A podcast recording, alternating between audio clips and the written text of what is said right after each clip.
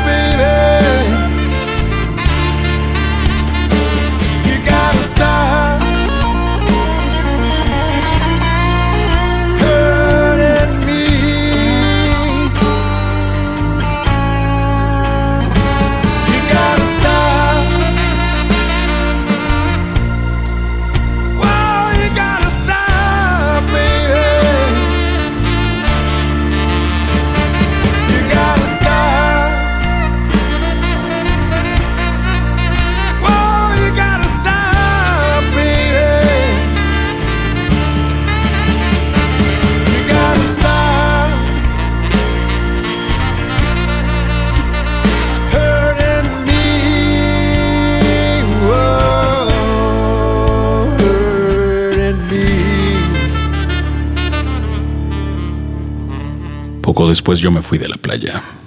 Tomé un vuelo a Canadá y compré unos cuantos vinilos, una tornamesa y un whisky. Y con esas armas me fui de una casa a otra. Y comenzó un peregrinaje que no ha terminado. Regresé por mis cosas. Y todo aquello era diferente cuando llegué. No había sonrisas. Y hasta el sonido del mar me pareció distinto. Entonces le pedí a una amiga que tomáramos su automóvil y viajáramos sin detenernos. No supe más de Phil, excepto que estaba en huida. Quizá nadie lo perseguía, pero él no podría estar en paz nunca más. Sabía lo que era capaz de hacer. Y por eso llegó a esa historia, por la fuerza y la muerte. Porque esa anécdota me recuerda a las mujeres. Porque así como Phil se dio cuenta del daño que podía hacer, así muchas mujeres me han destrozado. Claro, antes no sabían que podían causar tanto daño, pero lo hacen. Lo hacen sin detenerse. Idas en su deseo de probar el extremo de las cosas. Y continúan golpeando, con la mirada perdida, sin sentimientos. Han golpeado hasta dejarme inconsciente, tirado en el piso, sangrando por dentro, sin mucha posibilidad de recuperarme. Luego las mujeres han huido estando en el mismo lugar. Y al igual que Phil, su vida no vuelve a ser igual. Porque ahora saben que pueden matar. Y sonríen un poco entre algo de arrepentimiento. No hay mucha promesa en el amor. Yo, por mi parte, me mantengo con una mano en el pecho, intentando detener la hemorragia. Pero no hay forma. Esto va a seguir sangrando. No importa el tiempo que pase. Ahora he llegado aquí buscando una bebida y el entorno ha cambiado. Alzo la bebida mientras cuento todo esto, mientras me doy cuenta que la soledad está construida con mis fracasos.